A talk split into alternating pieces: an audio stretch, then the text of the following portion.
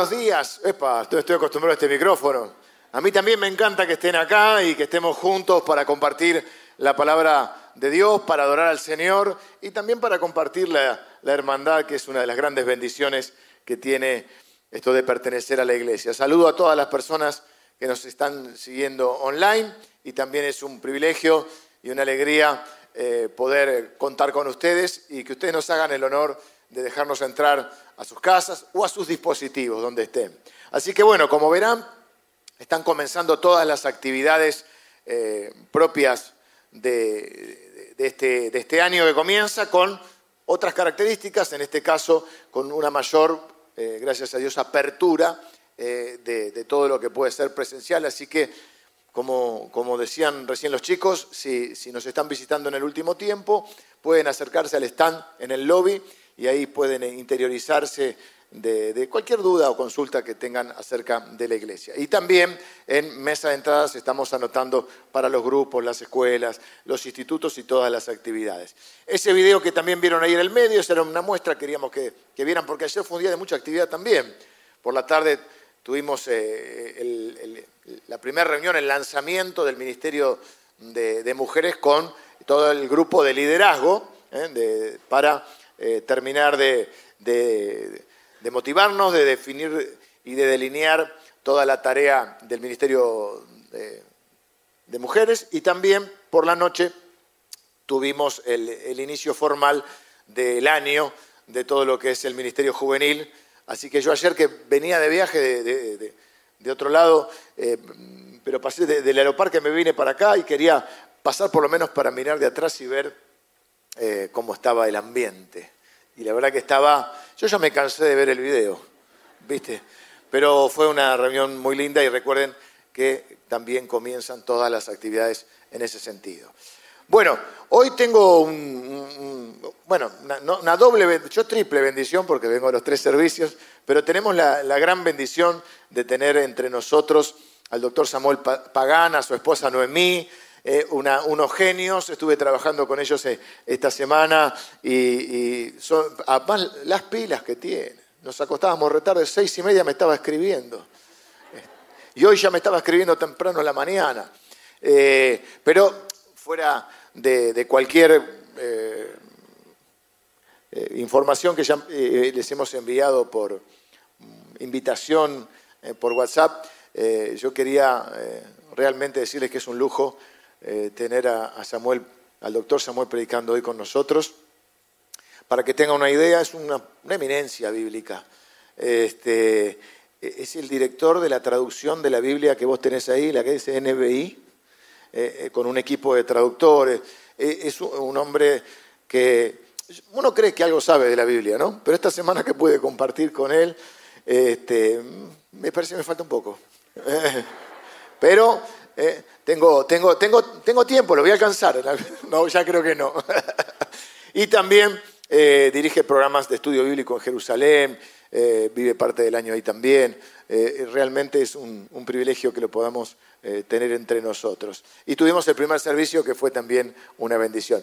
Noemí, su esposa, está, eh, tiene ese llamado en su corazón también para eh, trabajar con todo lo que es la educación, la niñez y también con aquellos niños con necesidades especiales. Así que estamos, este, mm, bueno, ahí estaba haciendo migas con Lili, que como ustedes saben es psicopedagoga, así que están en la misma... En la misma nosotros hablábamos de la Biblia, ellos hablaban de los niños, ¿viste? Estamos. Así que un gusto tenerlo. Le voy a invitar al doctor Samuel que pase.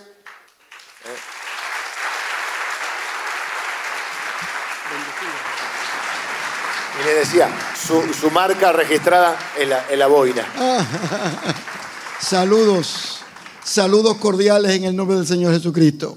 Y les saludo con toda bendición espiritual. No saben lo bien que me siento acá en Buenos Aires querido, eh, me siento en un buen ambiente. Toda esta semana he estado sufriendo allá en la Patagonia y en Bariloche. Le mandé a un amigo mío, ¿verdad? Allá en Nueva York, lo que estábamos haciendo acá, y me contó, bueno, la gente de Dios tiene que sufrir, así que sufre allá. Y realmente hemos tenido una experiencia muy, muy grata con ustedes grabando. Eh, realmente he sido muy, muy bendecido. Y allá tuvimos la oportunidad de conocer al pastor, esta mañana la grata y noble su esposa, la pastora, conocer líderes de la congregación. Ya me siento como de aquí, ¿oyeron? Así que no se sorprenda si un día llego aquí de día y me siento con ustedes acá, adorar y bendecir el nombre del Señor. Permítanme saludarles con toda bendición espiritual.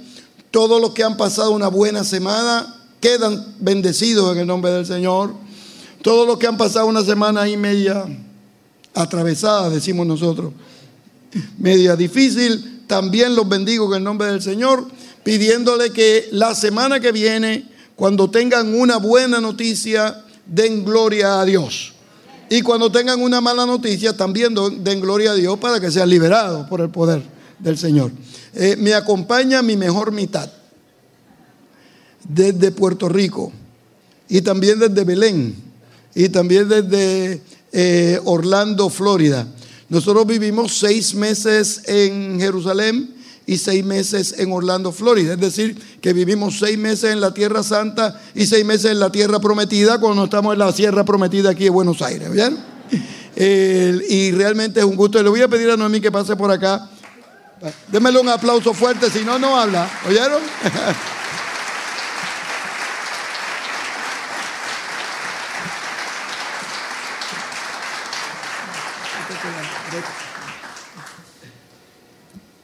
Muy buenos días, hermanos y hermanas queridas. Ah, qué linda, mis amigas están por ahí. Qué alegría estar con ustedes en esta mañana hermosa. El Señor ha sido bueno y maravilloso conmigo en este día. Que fajala, habibi, habite, sabaejer. Ha habido silencio, ¿me entendieron? De esa manera les hubiese saludado los buenos hermanos y hermanas de la ciudad de Belén, que ya a esta hora, Samuel, ya terminaron sus cultos. Los creyentes del lugar donde todo comenzó para nosotros. Y lo que yo les dije fue, ¿Cómo están amigos, amigas, amigos del alma? Muy buenos días. Que la paz y el amor de Dios esté sobre cada uno de ustedes. El shalom de ellos es el salam. Salam. Porque el idioma que se habla en Belén es el árabe. Y cuando nosotros llegamos allí por primera vez, enviados por los creyentes de Occidente, como dicen, como nos llaman ellos, a toda esta parte del mundo, nos enviaron a adorar, a servir con ese pueblo de Dios que cuando nosotros cada vez que salíamos de Belén, donde servimos por muchos años, Samuel y yo, cada vez que salíamos de Belén nos decían, por favor, Naomi, Samuel, cuando vayan a esa parte del mundo, dile a los creyentes que no dejen de orar por nosotros. Y una de las cosas que yo le prometí a aquel pueblo, a aquellos buenos hermanos, especialmente a la juventud, porque yo creo en la juventud, y, a la juventud con la cual yo sirvo, y, y a la juventud por la cual yo he servido siempre, y a la juventud que estuvo conmigo rodeada por muchos años cuando yo era joven. Porque yo tuve un pueblo y una comunidad de fe, así como ustedes, que creía en la juventud. Y nosotros, Samuel y yo, somos lo que somos ahora, porque hubo una iglesia que creía en la juventud y nos preparó para hacer lo que nosotros hemos hecho a lo largo de tantos años. Y por eso, Pastor Leo, ese Samuel tenía esas energías para hacer todo lo que hizo con todos ustedes.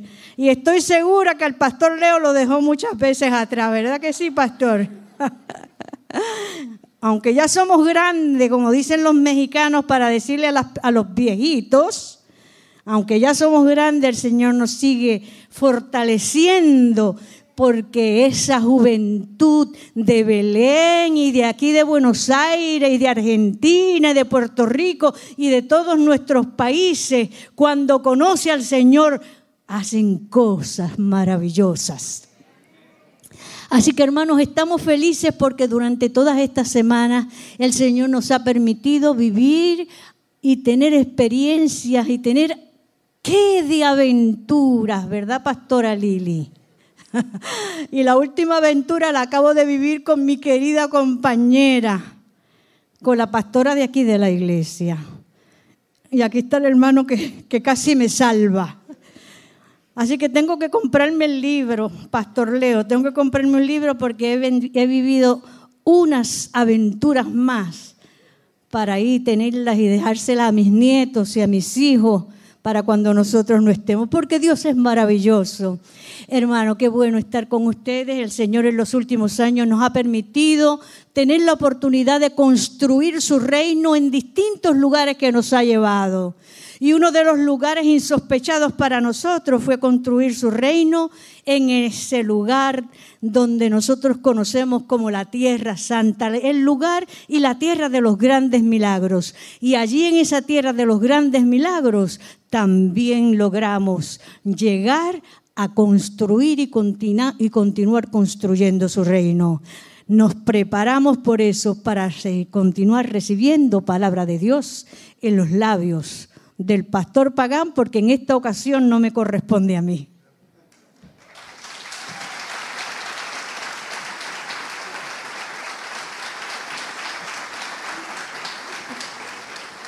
Eso le pasa a uno cuando se casa con una predicadora, ¿oyeron?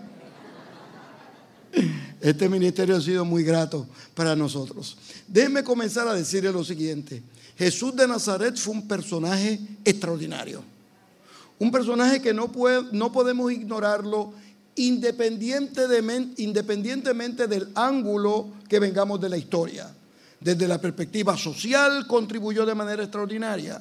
Desde la perspectiva educativa, ni hablar.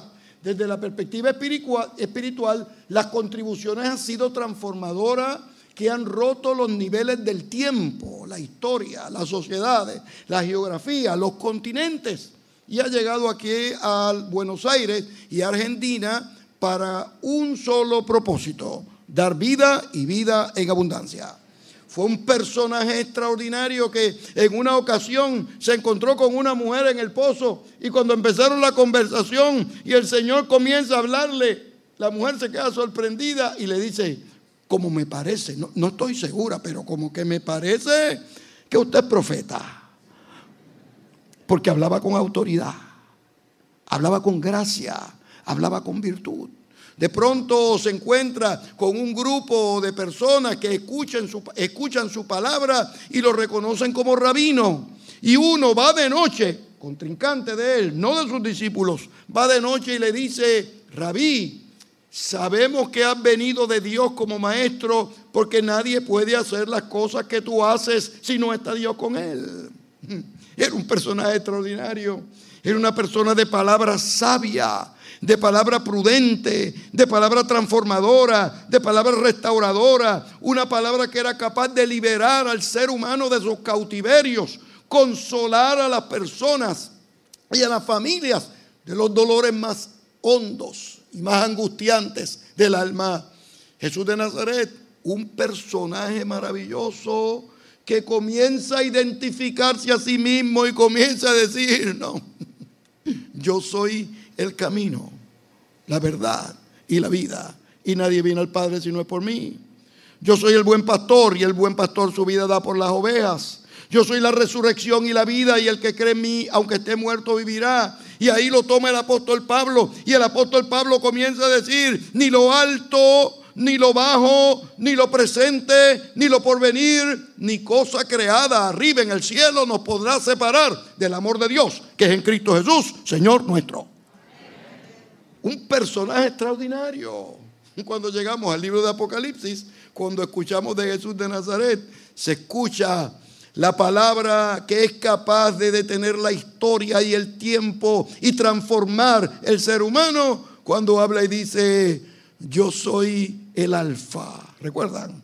Y la omega, el principio y el fin, el rey de reyes y qué más, señor de señores. En efecto, era un personaje sin igual llegó a las comunidades y comenzó a hablar las palabras de vida eterna. En una ocasión en la Galilea, cuando estaba ministrando, dos rabinos fariseos le dicen uno, se dicen uno al otro, el problema con este predicador es que no nos habla como el resto de los rabinos, nos habla quien tiene autoridad como quien tiene fuerza en su palabra, como quien tiene testimonio en lo que transmite como palabra de Dios. Era un profeta extraordinario. Era un maestro ejemplar. Era un predicador maravilloso. Y dividía sus enseñanzas en discursos y milagros.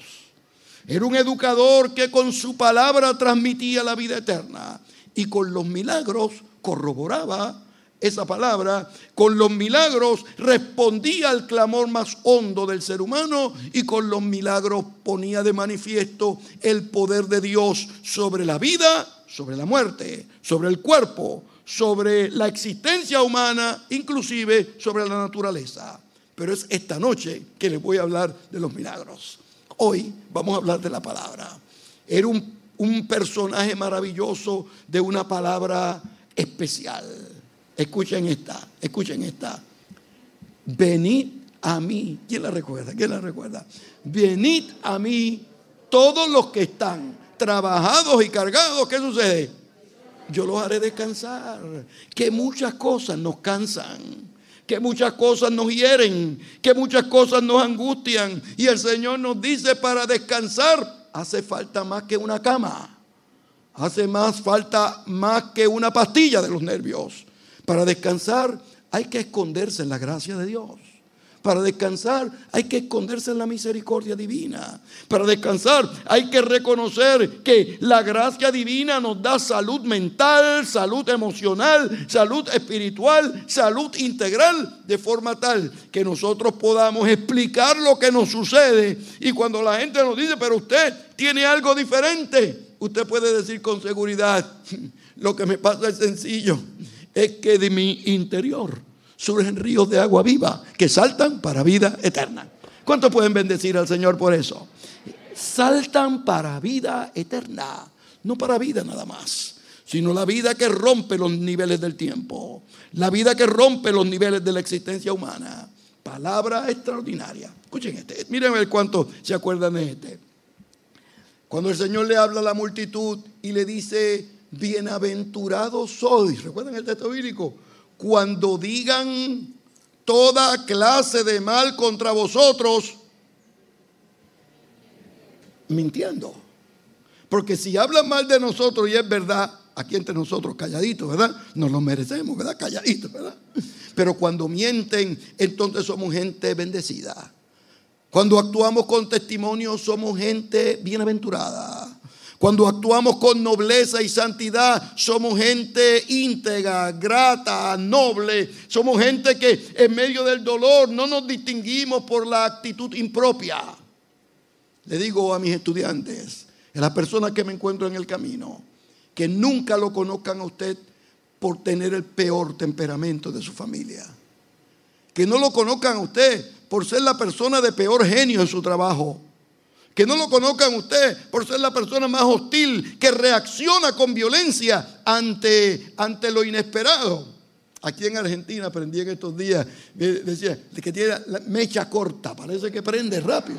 Uno aprende, pastor, uno va aprendiendo, por eso es mundo de Dios. Que no lo conozcan usted por esos detalles. Que lo conozcan usted porque usted ama, que usted perdona, que usted comparte, que usted bendice y que da por gracia lo que por gracia ha recibido. Haga así ahora. Todo haga así. Todo así. Mírese el que está al lado suyo. Y dígale, esto lo están diciendo por mí. Ah, estaban contentos, pastor, porque le iban a echar la culpa a alguien. Dios mío. Era un predicador extraordinario. Cuando hablaba a la multitud, le decía, venid a mí todos los que estáis trabajados y cargados, que yo los voy a hacer descansar. Le decía, aprended de mí, que soy manso y humilde de corazón. Y entonces, ¿qué? Entonces encontrarán paz para su alma. ¿Por qué ustedes creen que hay personas que no tienen paz? ¿Por qué ustedes creen que hay personas que pelean hasta con su propia sombra desde por la mañana? ¿Por qué ustedes creen que personas viven descontroladas en el temperamento? No han aprendido a tener paz. No tienen paz porque no han aprendido a ser mansos y humildes de corazón. Y miren que la palabra de hoy es manso, no es menso. El año que viene les hablo de los mensos. No es menso otro momento. Dios no quiere que usted sea menso. Dios quiere que usted sea manso, es decir, que tenga la capacidad de controlar el temperamento, que tenga la capacidad de controlar el genio, que tenga la capacidad de controlar la lengua, que tenga la capacidad de controlar cómo responde a lo inesperado. Los estudios nos dicen del comportamiento humano, nos dicen que las ofensas más intensas que nosotros le hacemos a nuestros seres queridos llegan por respuestas impropias en el momento inadecuado. De pronto Jesús de Nazaret, con esa palabra que rompe los linderos del tiempo, comienza a enseñarnos, porque era un maestro por excelencia. Ahora, cuando estudiamos todos los discursos de Jesús de Nazaret y descubrimos todas sus enseñanzas, descubrimos que el Señor tenía tres formas singulares de enseñar. Muchas formas, pero tres destacadas. En primer lugar, daba discursos, como el que les mencioné. Puedo mencionar unos cuantos más. Recuerdan, eh, recuerden este, este sí les tiene que haber, los maestros que están aquí deben haberlo escuchado. Oíste que fue dicho, recuerden, a los antiguos mas yo os digo. Es decir, que Jesús era una autoridad mayor que la autoridad de Moisés. Cuando los rabinos lo escucharon, tienen que haberse puesto la pastilla debajo de la lengua. Porque eso era una cosa, Moisés era la figura por especial y de pronto Jesús se identifica como la fuente de autoridad. Muchos de esos discursos. Uno, él se llama con discursos. Número dos, enseñaba en parábolas. El reino de los cielos, recuerden, el reino de los cielos es semejante a... Ahora, he estado con ustedes en el culto de por la mañana, voy a estar ahora y por la noche. La impresión que yo tengo es que esta es una iglesia más o menos normal. Más o menos. Pastor, eso quiere decir que si yo le pregunto aquí, empiezo a preguntar cuántas parábolas saben, rápidamente uno sale, yo sé la parábola del buen samaritano, yo sé la palabra del hijo pródigo, yo, ya, la tercera empiezo, yo sé, yo, sí, sí, yo sé que hay otra, yo sé que hay otra. Eh, porque tenemos dos o tres que siempre la, afirmamos. Acabo de finalizar un libro sobre las parábolas y escribí solamente 36. Hay algunos que dicen que son 51, 52, porque hay algunos dichos cortitos que se pueden estudiar como parábolas, pero son muy, muy cortitos.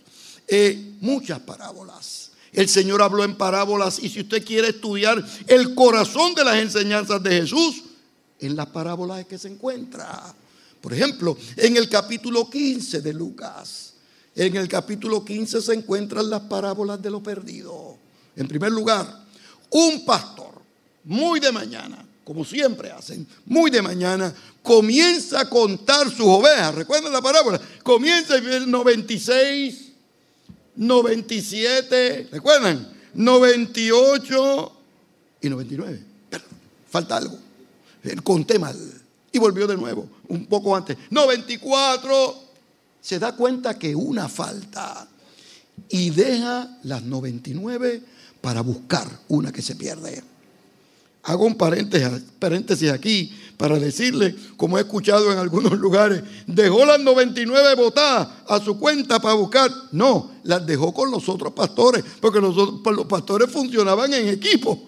Porque si las deja sola, se le pierde las 100 y se le pierde después las 99. Ya, pues el Señor con su parábola dice, Solamente falta que alguien se pierda para que un buen pastor deje lo que está haciendo para buscarla. Y el Señor busca la, la, la oveja, la oveja la vuelve a buscar hasta que lo encuentra. Y el texto bíblico lo dice, hay gozo en los cielos.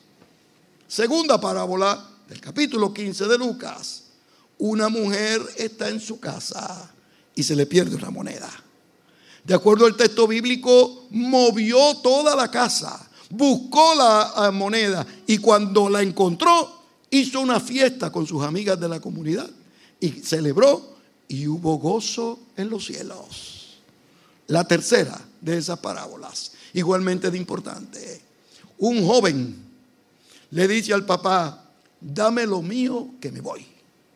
Un dolor inconmensurable en el Oriente Medio, porque decirle al papá, dame la herencia, era desearle la muerte, porque la herencia se daba únicamente con la muerte del papá. Se supone que el hijo mayor era el que recibiera la herencia. Este es el menor. lo trató con hostilidad. El, el padre herido le da la herencia y espera. El texto bíblico dice que esperó afuera. El pródigo vivió, vivió, siguió viviendo. Y mientras más vivía, más dolor añadía a su vida. Vivir fuera de la voluntad de Dios es respirar y herirse. Vivir fuera de la voluntad de Dios es caminar sin sentido de dirección en la vida. Vivir fuera de la gracia divina es caminar sin sentido de dirección. Y de pronto, cuando llegó el momento del golpe doloroso con la realidad, comer la comida de los cerdos, dice, no, yo sé que en mi padre, en la casa de mi padre, yo voy a estar mejor. Y volvió. Dice el texto bíblico que cuando el padre lo vio en lontananza, cuando el padre lo vio a lo lejos, dejó lo que estaba haciendo y fue corriendo. Se supone que los padres en el Oriente Medio no corran a buscar un hijo, los hijos vienen de pronto vuelve y lo transforma y le da el anillo y lo viste y hace una fiesta y de pronto el otro hijo se queja porque yo les traigo la noticia el día de hoy que tan perdido estaba el que se fue como el que se quedó. Porque uno se puede perder quedándose en el hogar. Uno se puede perder quedándose en el mismo entorno en la misma familia, en la misma comunidad, en la misma iglesia. Uno se puede perder. Porque lo importante en la vida es, no es dónde está el cuerpo, es dónde está el corazón. De pronto, de pronto, el papá lo perdona. Y como yo me dedico a traducir la Biblia, la gran pregunta es, ¿cuál es el mejor nombre de esta parábola? Los dos estaban perdidos. Es la parábola del Padre perdonador. Yo les traigo la buena noticia del reino de Dios, de que el Dios eterno es un Dios que perdona. Yo les traigo la buena noticia de Cristo Jesús, que el Dios que salva, restaura, redime y libera, es el Dios que perdona y es capaz de responder al clamor más hondo del alma humana. Puede ser que hoy haya llegado una dama, un caballero, un joven con un dolor indecible y también estoy seguro que ha llegado también Dios con palabras de vida eterna, con palabras que transforman, con palabras que redimen, con palabras que restauran, de forma tal que usted pueda decir, ya no vivo yo, mas Cristo vive en mí. Fíjense qué bueno es el Señor. Era un predicador elocuente, era un maestro especial, hablaba con el discurso enseñaba en el discurso, enseñaba con las parábolas y número tres, enseñaba con sus oraciones. Ahora miren esto bien. Antes de explicarle las oraciones, debo explicarle lo siguiente. Usted en la vida no ora por trivialidades. Usted no ora, Señor, que me combine la corbata con la camisa. Voy a comprar unos zapatos, Señor, que me combine con la cartera que yo tengo en casa porque no me acuerdo bien del color. usted ora por cosas importantes. Y cuando estudiamos las oraciones de Jesús de Nazaret, descubrimos los temas que le ocupaban y que le preocupaban. Cuando uno analiza las oraciones de Jesús, cuando uno analiza cada una de nuestras oraciones, si usted, Señor, mira, esta situación económica es mala, ayúdame a pagar la luz y la electricidad, es porque su preocupación por lo existencial inmediato, que tiene implicaciones económicas, y estudiar a Jesús de Nazaret sus oraciones, descubre lo que le preocupaba. Por ejemplo, venga tu reino, sea hecha tu voluntad así en la tierra como en el cielo. El reino para Jesús de Nazaret era importante porque lo importante del reino no era la geografía. Lo importante del reino es que hay un solo rey. Y el reino es importante en Jesús de Nazaret porque Él es el rey de reyes y señor de señores. Y afirmar el reino es la afirmación de que Él es el rey. Y cuando afirmamos que Jesucristo es el rey, somos gente más que vencedora por medio de aquel que nos amó. En la oración del Padre nuestro hay un detalle ínfimo que a veces pasamos desapercibido, que encierra la transformación mayor que ha tenido la civilización occidental. Cuando, miren, no es que la doctrina de la iglesia, no, no, no, la civilización occidental cuando ora y dice, Señor, ayúdanos a perdonar nuestras deudas, perdona nuestras deudas, así como nosotros, ¿qué? Ese era el mundo del ojo por ojo y diente por diente. Ese era el mundo de me la haces y me la pagas. Inclusive el día de hoy, cuando usted ve en el Oriente Medio y alguien bombardea una ciudad, para estar a bien, tiene que devolverle eso. ¿Por qué? Porque ese era el mundo de la antigüedad. Jesús de Nazaret rompió con ese patrón. Y se tardaron dos mil años los psicólogos para descubrir que la persona que no perdona mantiene el cáncer por dentro. ¿Sabe Dios? Si fue herido por un mal marido o un mal matrimonio. Entonces uno pregunta a alguien, ¿cómo está? Me siento mal, pastor, habla con el pastor. Y, sí, ¿qué pasó? Me divorcié. Sí, te divorcié. De Hace 25 años que me divorcié y estoy todavía con... Para tener salud mental y para tener salud, salud espiritual y para tener bienestar, uno tiene que aprender a perdonar. Uno tiene que aprender a mirar la persona que le ofendió y decirle con seguridad, Tú me heriste, pero esta herida no se va a manifestar dentro de mí porque yo me la voy a sacar, porque yo soy una persona liberada, transformada y redimida. Y el orgullo, el error, la angustia y el horror de un dolor no me va a quitar a mí la paz que Dios me ha dado y me ha hecho una persona feliz en el nombre del Señor Jesucristo. Las oraciones de Jesús de Nazaret manifestaban los temas importantes como el perdón. Escuchen esta hora. Miren a ver si se acuerdan de esta oración. Y mirando, capítulo 17 del Evangelio según San Juan, y alzando y mirando sus ojos al cielo, comenzó a orar y dijo, oh Padre, que sean uno, como tú, oh Padre, en mí y yo en ti, que sean uno en tu nombre, y añade, para que el mundo crea que tú me enviaste.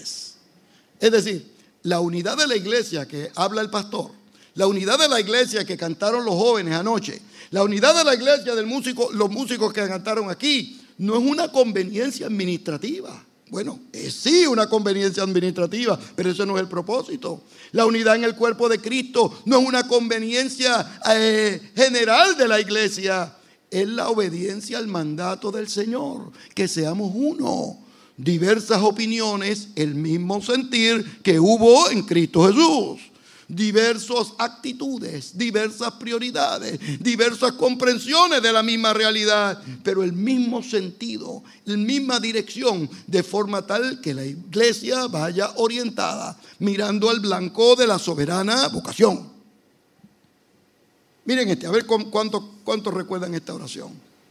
Y de pronto el Señor se arrodilla en el huerto del Getsemaní, su sudor era como grandes gotas de sangre, respira hondo y dice, Señor, Señor, si es posible, recuerden el texto bíblico, si es posible que pase de mí esta copa, pero que no se haga mi voluntad, sino que se haga la tuya. Pero, si ustedes leen las tres porciones de esta narración, en Lucas singularmente se dice que tan pronto el Señor dijo que se haga tu voluntad, vino un ángel a servirle. Es decir, hacer la voluntad de Dios nos libera. Hacer la voluntad de Dios trae ángeles alrededor nuestro. Hacer la voluntad de Dios nos hace personas que tenemos sentido de dirección. Hay algunos ángeles que vienen volando.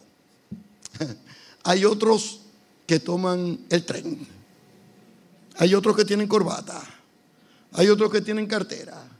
Es decir, ángeles en la Biblia son enviados de Dios para corroborar la voluntad de Dios en su vida.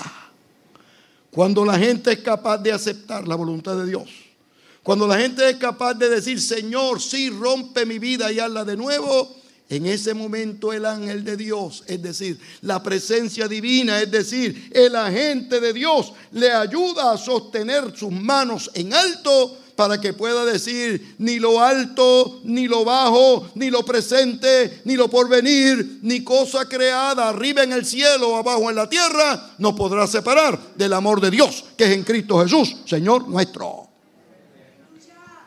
En el momento de la dificultad, oramos nosotros como Jesús de Nazaret. Nuestra oración muchas veces sale del alma. Señor, no puedo más nada. Señor, no puedo con este matrimonio. Nuestra oración sale de lo profundo del corazón. Señor, ayúdame con mi hija. Ayúdame con mi hijo. Eh, sale del alma. Señor, ayúdame con mi papá y mi mamá. Este es un hogar disfuncional. Yo tengo la buena noticia que le traigo que Dios escucha la oración de su pueblo. Dios escuchó la oración de Jesús de Nazaret. Dios escuchó la oración del apóstol Pablo. Y la primera oración que Dios escucha en las mañanas, todos los días de Dios, es la oración de las abuelas y de los abuelos. Dios atiende. Un nieto y una nieta sin sentido de dirección es prioridad para Dios. Jesús de Nazaret, un gran maestro, comienza a enseñar y comienza el pueblo a recibir esa palabra transformadora. Y en su enseñanza la transmitía en el discurso, eh, transmitía la enseñanza en la parábola y transmitía la enseñanza en la oración. Y en medio de todas enseñanzas, repetía y afirmaba la voluntad del Señor que aprendemos en la iglesia desde muy temprano en nuestra vida. Nos enseñó que en el momento del mal rato, en el momento de la crisis, en el momento de la desorientación, la gente que triunfa no son los malcriados ni los guapos de barrio. Porque siempre los guapos de barrio se encuentran un guapo más guapo que ellos en el camino.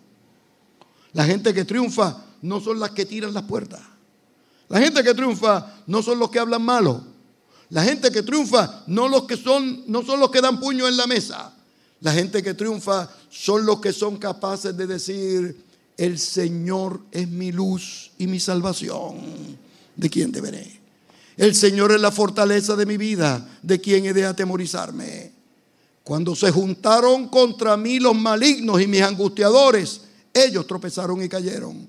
Aunque un ejército acampe contra mí, no temerá mi corazón aunque contra mí se levante guerra, yo estaré confiado.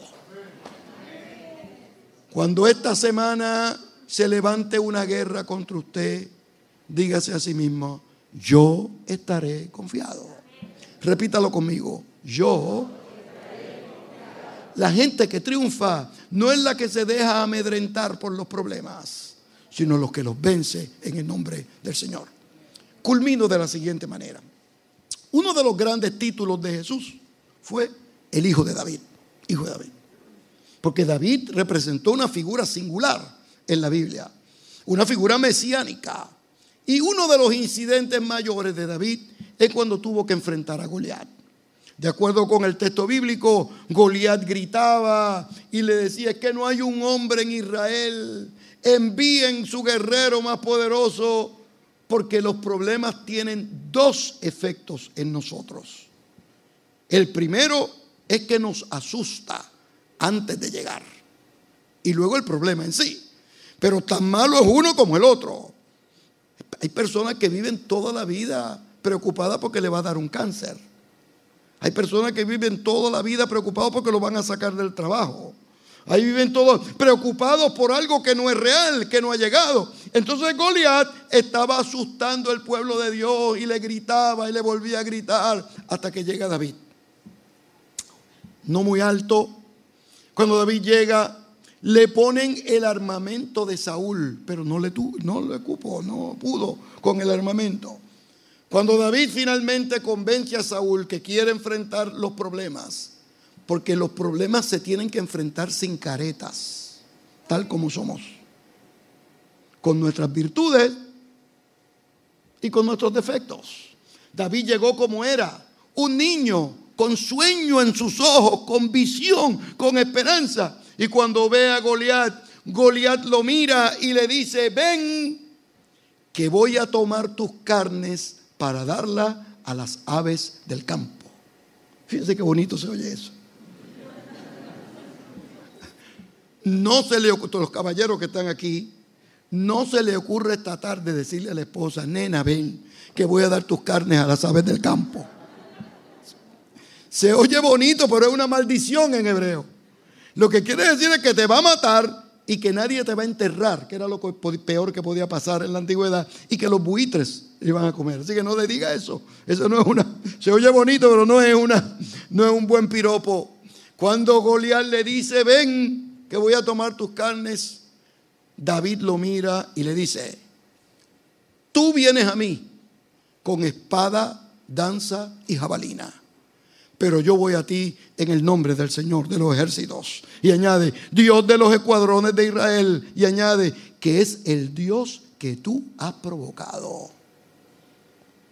Yo quiero que ustedes sepan que los problemas que nosotros tenemos no es porque nosotros seamos buena gente, estemos en la iglesia y busquemos de Dios y diezmemos y ayudemos.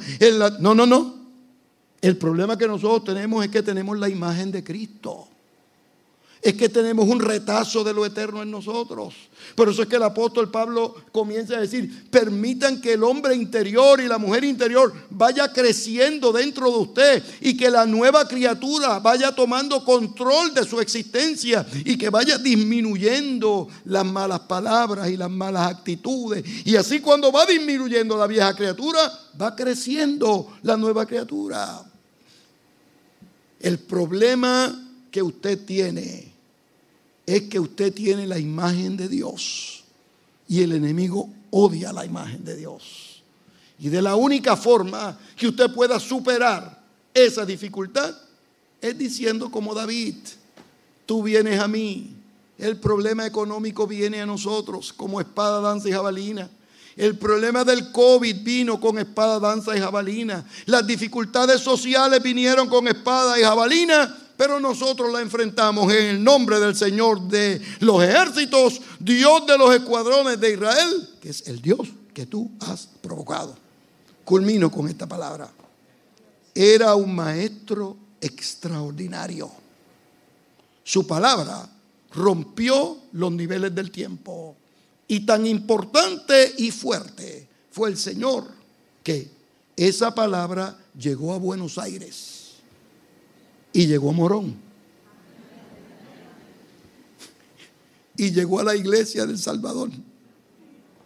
Y se le ha ocurrido al Señor sentarse al lado nuestro para escuchar nuestra oración hablada, para escuchar nuestra oración del corazón y para darnos vida y vida en abundancia. Vamos a estar de pie y vamos a darle gracias al Señor que está con nosotros. Vamos a estar de pie y pedirle al Espíritu de Dios que nos ayude. Vamos a estar de pie y pedirle al Señor que, que tome nuestra vida y la haga de nuevo. Yo no sé cuántas personas han llegado el día de hoy tomando decisiones importantes en la vida. El ministerio me ha enseñado que los problemas no empezaron la semana pasada, sino que nuestros problemas comienzan cuando tomamos una decisión equivocada en la vida. Todos los que vayan a tomar decisiones importantes en estos días, yo quiero que me digan, pastor, yo quiero que ore por mí, muy bien. Yo quiero que ore por mí, muy bien, muy bien, muy bien, muy bien. Yo quiero que ore por mí porque yo esta semana voy a tomar una decisión importante. No es si se va a cambiar la camisa o no. Si va a cambiar de hogar, es importante. Si va a cambiar de trabajo, es importante. Si va a cambiar de ciudad, es importante.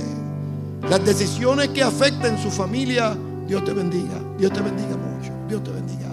Vamos a pedirle al Señor mientras cantamos y decirle al Espíritu de Dios que tome control de nuestra vida y a cada persona y a cada personaje que esté aquí llegue al lugar donde está y le dé sentido de calma y ayuda para tomar la decisión importante en el momento oportuno. Cantamos al Señor.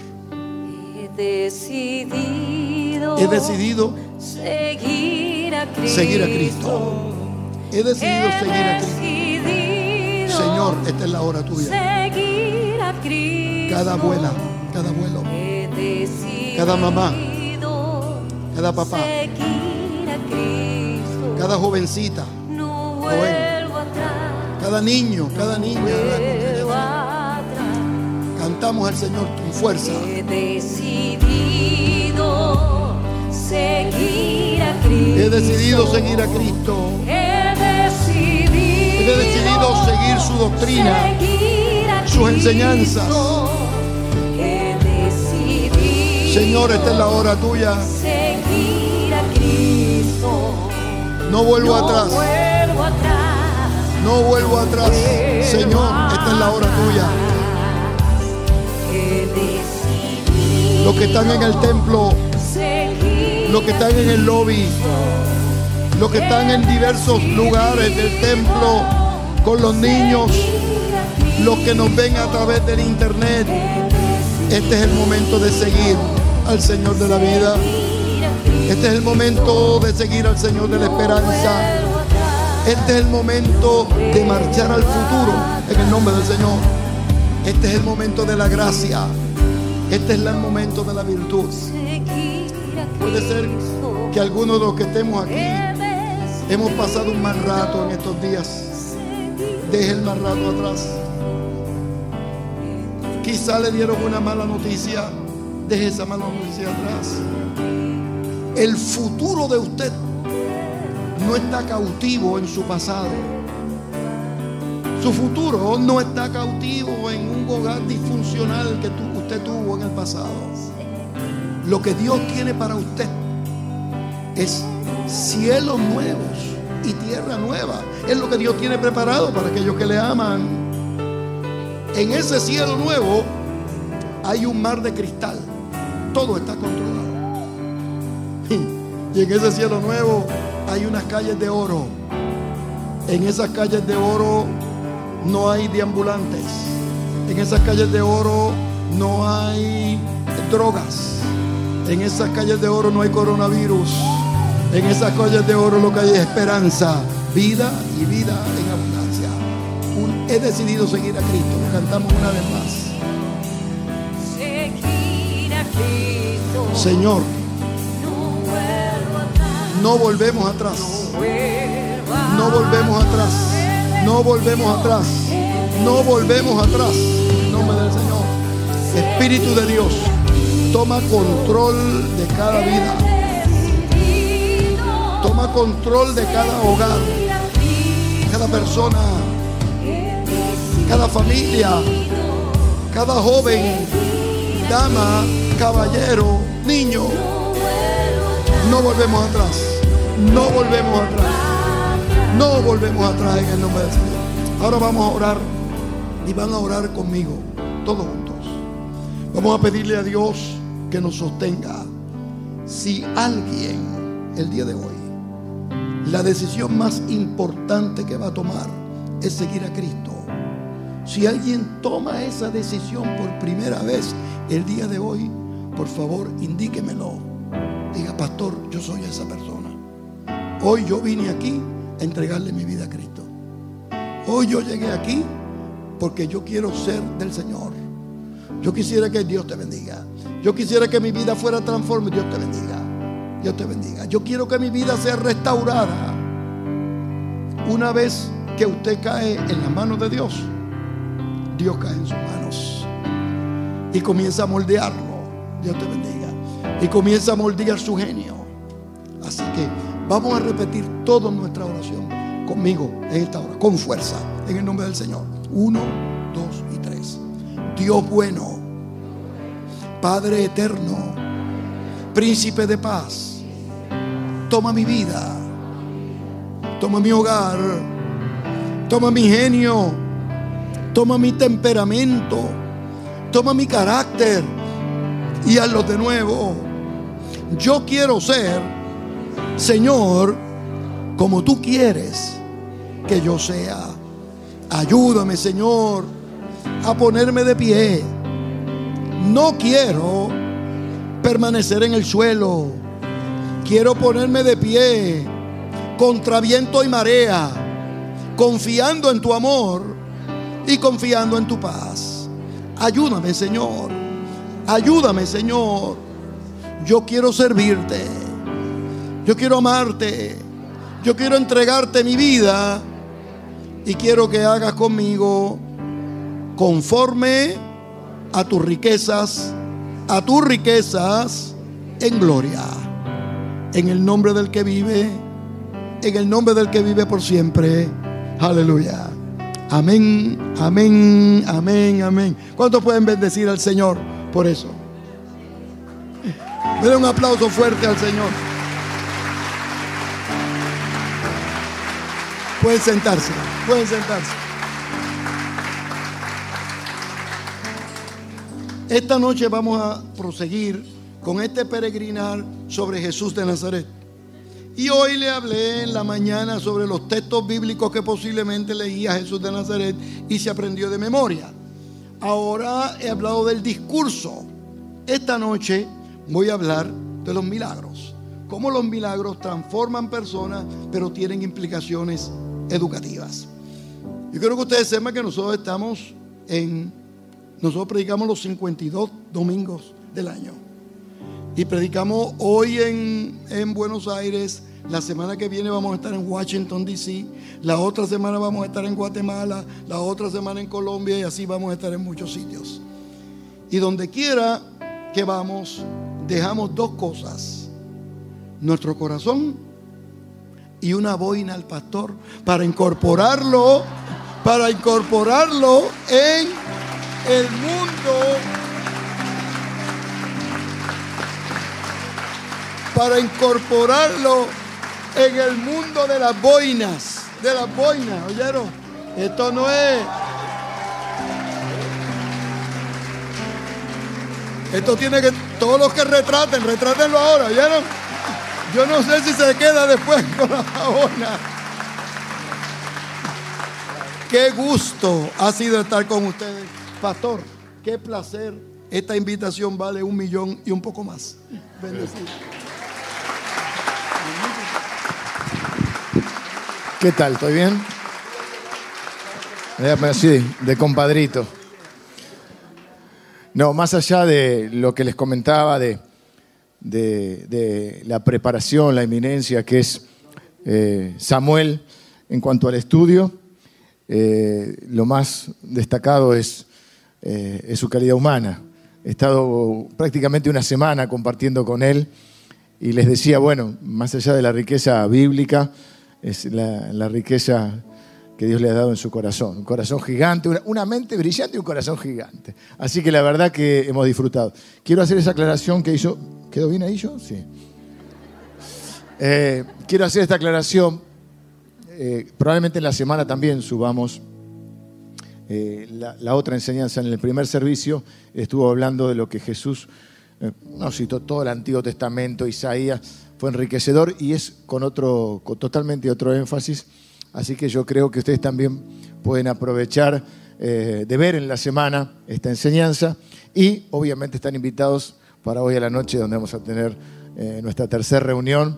Hoy es la última a las 20 horas. Ya a partir del domingo que viene vamos a estar a las 19 horas. ¿eh? Así que los esperamos a todos. Ha sido una bendición y si decidiste eh, hoy, por primera vez, seguir a Cristo, quiero decirte que Él decidió primero amarte y dar su vida por vos. Eso nunca va a estar en duda. Hagas lo que hagas, pase lo que pase en tu vida, siempre recuerda que Él decidió amarte, amarte y por eso vino a esta tierra. Y si querés saber un poquito y conocer un poco más acerca de Jesús, también te puedes acercar al stand, allí al finalizar la reunión, dice integración, donde vas a poder, eh, bueno, eh, expresarte y también eh, quizá ver qué necesidades tenés, de qué manera podemos nosotros bendecirte y ayudarte en este tiempo. El resto de la iglesia y de los hermanos, que tengan una linda semana si no los veo a la noche y que el Señor les bendiga mucho.